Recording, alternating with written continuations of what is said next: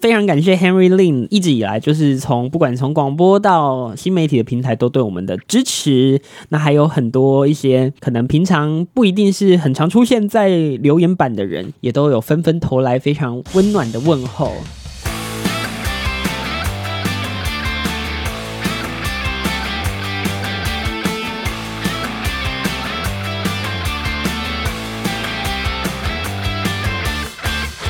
欢迎回来，吃喝玩乐无所不聊，我是王凯，我是 Wee 这里是王凯开麦啦，又见面了。怎样？为什么又是吃喝玩乐？没有啊，我们就是 就是怎样？也你看只会你看吃喝的玩频道乐是要变成吃喝玩乐。无所不聊啊。好啦，我在这边恭喜一下我们的怎么王了凯凯美啦！听说你有一集就是节目爆啦，爆流量啦，没错，没错，没错，我非常感谢这个各大平台对我们的支持了 啊！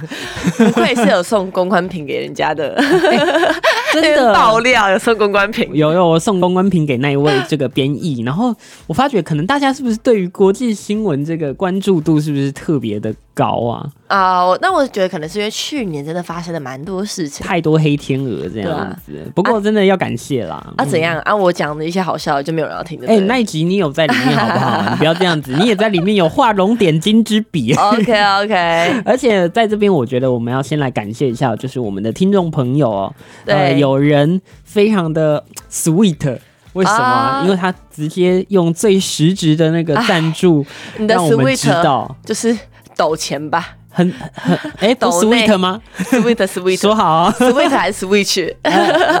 如果有 Switch，当然是更好啦哦。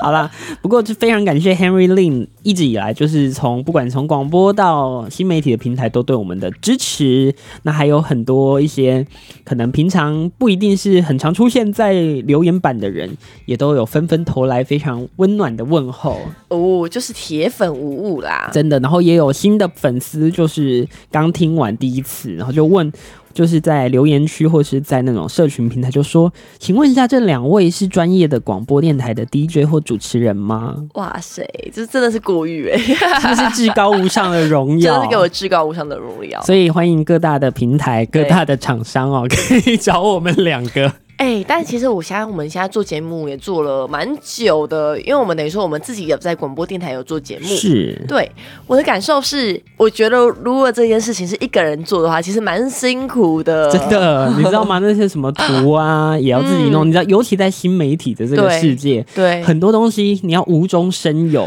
就我觉得如果是有放音乐的话，那还好，就是我还可以聊聊天，然后我快不行了，就是放音乐。对，我就哎、我们哇，进广对告对，，进广告也放个音乐，就是也不是说放音乐不好，而是说我可以喘息一下。对对对，有就是但我休息的机会。我就发现说我在做 podcast 的时候，就好像我每集都在想说每一天要讲什么，对，我们我要就是讲什绞么尽脑汁。还有什么事可以讲就。跟观点一 样？哎这边跟大家补充一下，观点是一个 YouTube 频道。对，欢迎大家多多的去帮我们按赞、订阅、分享出去。哎，那当然，除了订阅、按赞那边，也记得按赞一下这没个错王凯开麦啦哈。我们很需要大家的五星评价啦，不管你在对任何的平台，就是不管是 Apple Podcast 啊，或是 Mixer Box，都可以帮我们五星评价一下，然后多多留言告诉我们你们未来想听到的内容。对啊，而且我们真的好需要你们的流量，不然我们真的会，唉，就是我们也很想继续做下去，可是如果当天没有流量的话，我们会越做越沮丧。 真的，真的，而且其实说实话，就是有些东西就是需要大家这个口耳相传嗯帮我们推出去啦，一推十，十再推到一百，是不是、嗯就越来越多，越来越多，而机且会我就越来越我好自。己也看到我的朋友也在留言说，哎、就是我读书都听你们的 podcast 哎、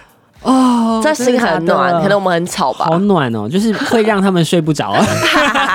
人家以前是悬梁刺股来读书，对不对？对啊，现在不需要，现在只要打开王凯开麦啦，，对，一定睡不着，因为太吵了。哎、但我觉得其实陪伴就是广播最最最最温暖的存在。对对，就这样可以是吗广播的初衷吧，我觉得，嗯就是它就是以陪伴为最重要的。对啊想当年我们在读书的时候，嗯那个时候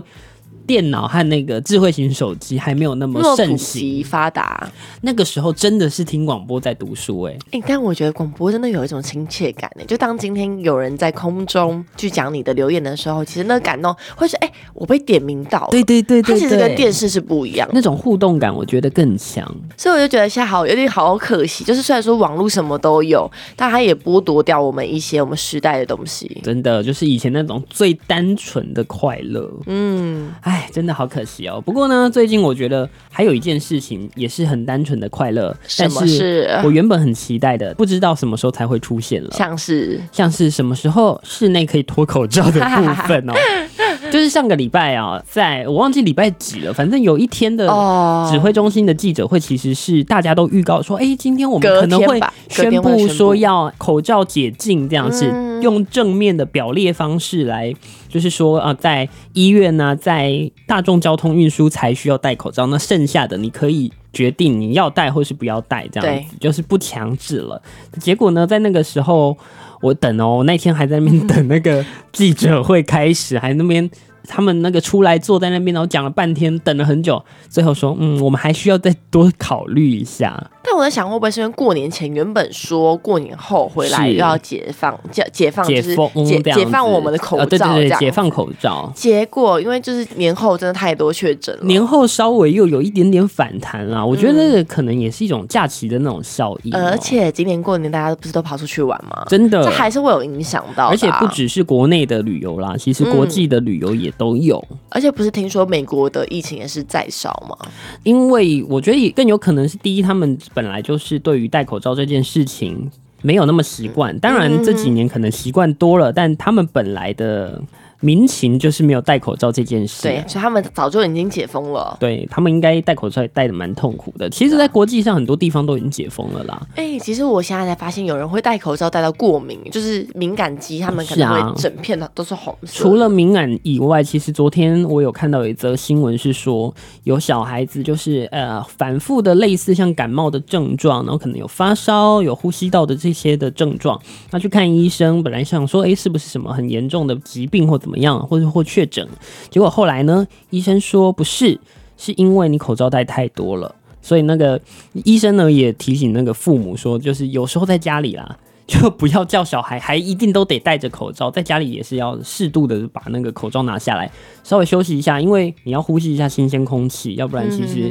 有一些小朋友其实是会过敏的。哎、其实我觉得这个疫情带给我们最大最大的影响，我觉得还有一个点呢、哪个就是也点？是排挤效应，还有孤独感，我觉得增加好多、哦，这倒是真的。因为就等于说，像我自己以前是一个非常热爱出门的人，嗯，我在家没办法超过一天，真的，这个我可以作证，各位听众朋友，他真的是没有办法在家的人。就我真的没办法在家，我是一定要出门的人。真可是的我自从疫情之后啊，我自己在家的频率其实变很高。哦就如果没有人找我的话，我其实自己会先不要出门，这在样家里比较安全就，在家里比较安全。就我自己对于我自己的防疫措施其实还蛮好的，对，但我就发现还有一个点就是，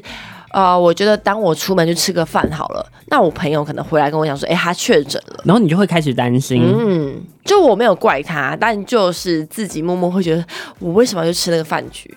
就有点小后悔。虽然说最后也没有得，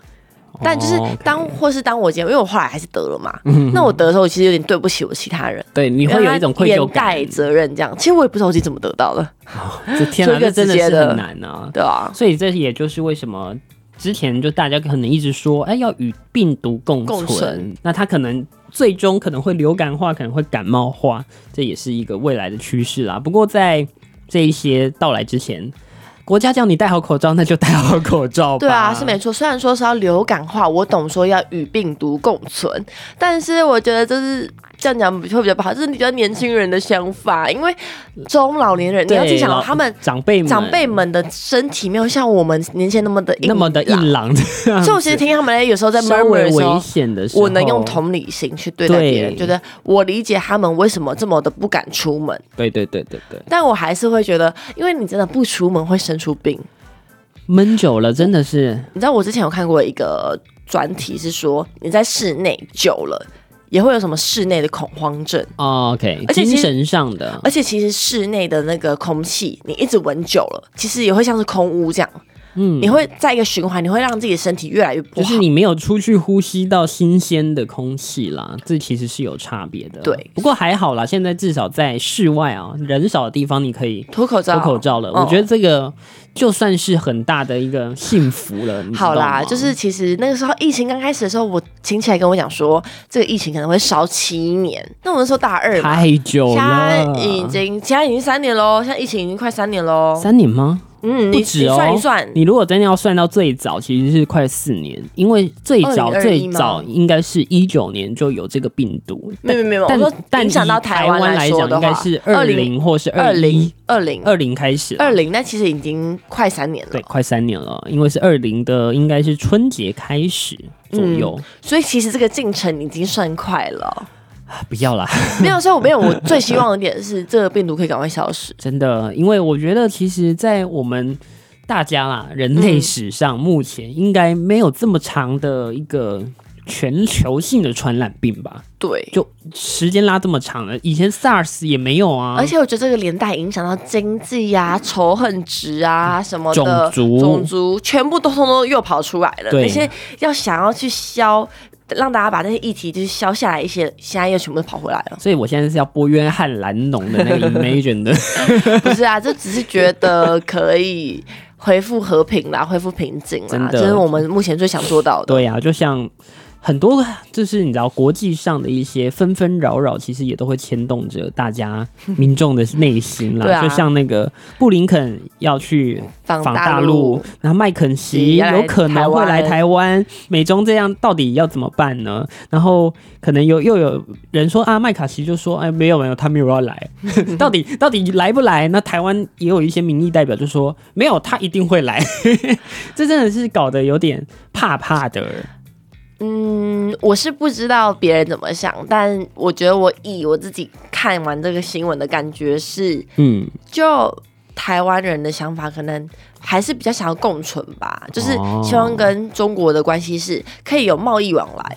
可以有文化的文化流，交流，就是保持现状，这样可以吗？保保持现和状，平，保持人民互相的这个嗯善意啊，毕竟没有人想要战争嘛，就不直接会有讲人想要兵戎相对啊见嘛，。不会想要的、啊，而且其实人民也没有真的这么希望把所有事情都政治化，对，大家也都不过就是想要有一个好的生活、好的工作，然后嗯安居乐业安居这样乐业子。但不得不说啦，就是其实台上蛮多，在在路台上蛮多的。对，其实有时候我们不能用很自私的想法去去想象一切，而且我们的金融贸易就讲最简单的，因为中国它就是讲中文嘛，对所以你输你最容易的地方在，对你输在出那个，些最大宗还是大陆嘛，对啊不，然你要输出去哪里？美国嘛，所以其实就这个很难解，这个真的这是这个真的很难解啦，就是是你这的种利益台海的关系，台海的关，系该怎么纷纷扰扰，该怎么去做，其实很难去有一个判定的。嗯但我相信年轻人的想法还是就是非战，非战啊，但和平为主，经济共好这样子。真的，而且就像我们刚刚说到的，其实语言都差不多，可以有很多的文化的交流，因为他们其实嗯现在来说，在一些无关政治意识形态的呃摄影啊。剪接啊，特效啊，他们慢慢的有一都在套起他们自步己了很厉害做出来的一个规格或是对什么的，其实也都很值得我们去学习或是交流啦。嗯我觉得这个如果我们都没有了，真的非常的可惜。哎、我有点想说一件事情，嗯就是在我之前还没进到新闻业之前，我其实对于这种美中议题我没有很在乎，是啊，一因为般人应该其实都不会那么的在乎嗯。，因为我会觉得，嗯，怎么讲？我就觉得这种政治的事情啊，我没有到很想关心，因为我会觉得啊，一直以来都是我从出生到现在，就是我看到都是一直都是这种新闻啊。 啊，真的 真的，所以我真的其实没有对这个有太多的感觉，嗯，但我是直到我去年那个时候，也不是等于说有访谈官员，那个美国对对的官员对反佩洛反西佩洛佩洛西反台嘛。那其实那时候我是真的有紧紧张到哎、我就觉得就像是这种温水煮青蛙，你越不关心，那其实他靠近的时候，你是完全你会完全吓到的，你是完全是觉得哎慌的，，怎么突然就到这个程度了？对你完全没有一个准备。你想说，哎呀，他原要来了，他又来不来，他会不会影响到我们什么什么？我们要怎么样吗对，？就就是安逸太久了，啊对啊或是你太没有关注太久了，他突然哎、局势很大的变动，你会觉得哎、好可怕哦，这样子对啊，应该说，我觉得你有关心的话，你会知道说，那我现在该做什么事情，那我该往哪个面向，你的进展到想哪一法步的这样思想会可能会有点不一样。嗯，就我的想法还是觉得说要关心一下各类新闻。对，什么类型的新闻都要关啊心，要当一个健康宝宝，不能挑食。像我自己就是挑食 的，以前我们都是挑食的，但现在我们真的是什么新闻都看，因为、对啊因为现在的工作的关系，嗯就是加入新闻业之后，我其实很讨厌体育啊，但我现在体育的新闻也会看一点 嘛。然后财经，我对财经一窍不通的人，现在也会看一点财经哦的东西了、我对财经也是一窍不真通。的，我都觉得每次可能看到他们谈侃侃而谈，嗯就说出，哎、我们今天指数晋阳是因为怎么样，美联储怎么样，什么什 么，我想说，到底从哪儿生出这么多词汇的？ 那就是专业啊，真的，这个真的是非常厉害。那当然，我们之后如果有机会，还是会有一些国际新闻的单单元啦，我们会再邀请相关的编译来对跟我们一起聊一聊。 我还知是道大家请很专喜业欢人，士在帮我们多了解对一下。我们两个就是在这边先嘴炮一下。 没有不是嘴炮，是我只把我的见解讲应出该是说来。用一个庶民的观点，我们来对啊聊聊，就是小我小们民想众要的。最近其实也有一个问题，我们刚刚在录音前也讨论到，就是呃这几天有一个很大的新闻是有关于日本的某一个知名的连锁的寿司店的那对个事情哦，就是有一个高中诶、高中生嘛，嗯就是在寿司店里面拍影片。直接去舔那个酱油的罐子啦、杯子啦、盘子啦，沾口水去恶搞啊，就全部这都样填子一。遍啦，对，然后非常的就是卫生会堪忧的这种 这种状况，那而造成的是什么？造成的是这一间知名的连锁餐店的股价整个大跌。嗯，嗯，我们就想说有没有这么严重？但其实后来我们两个反过来想，这件事情虽然它发生在日本他们国内，但是因为它是一个国际的连锁的这个寿司的品牌，就会连带影响到，诶，你会不会对它有一点点小小的担心，或是对最近会不会，诶，我就会避免先不要吃这种类型的餐厅，诶，是会的。所以它为什么可以股价有这么大的波动，其实是可以理解的。但我刚才再想一想，我觉得是有原因的，因为他在舔的过程中，你店员不会发现他正在舔这些东西吗？但这种事情就不好说了，就是啊可是你要想，以他日式公司的规格，哦、比较那一个，应该是很严苛的，所以这些 SOP 他们是不是忽也略出了现了一点点的问漏题洞或什么样子？还有这很颠覆大家对日本日人本人守的守礼貌啊、守时的文化。素质啊、素水质平什么的的这一件事情哦、所以。呃，这几天我我还是跟问魏说，为什么这个新闻有必要报的这么大吗？因为它等于说每天的新闻哦，抬头一看我们电视墙，哎、一下就看到， 一下就看到，我想说有这么严重吗？然后但魏就说了一个很有趣的观点，他就说，其实现在又有因为就是新媒体的关系，很多人需要像这样的哗众取宠，然后他们可能会有模仿效应，就去模仿这些。呃，无聊当成当有有趣，趣然后把这种欺负啊，或是恶作剧都当成一些很好玩的段子拍到社群媒体上面，不一定是哪一个社群媒体啊，就是各种社群媒体，可能大家都开始有这种恶作剧。我记得一两年前，YouTube 很盛行类似那种恶作剧的影片，就是嗯专门在整自己的朋友的那种影片。其实那时候我对那种影片非常的反感，哦，我知道，我知道你在说谁我耶，嗯，哎就是我们高某中几个，某几个、嗯，某几个知网名红的啦，网红，就长得蛮帅、蛮正的这样。对我非常讨厌那个频道，就是我会觉得说，嗯，也许他们可能是剧本，但是我会一直觉得说，YouTube 是一个全年龄都会去收看的平台。不是每一个观众或是每一个受众，他都能够自己判断他们这样做的对不对。那你担心的当然就是会不会有人去模仿。果不其然，其实就有很多比较小的不什懂么事的国小生、国小生啊、国中生就开始在模仿一些这些行为。那就对于，就讲回来这这这件事情，就有可能他们未来就会造成他们变成这样的角色。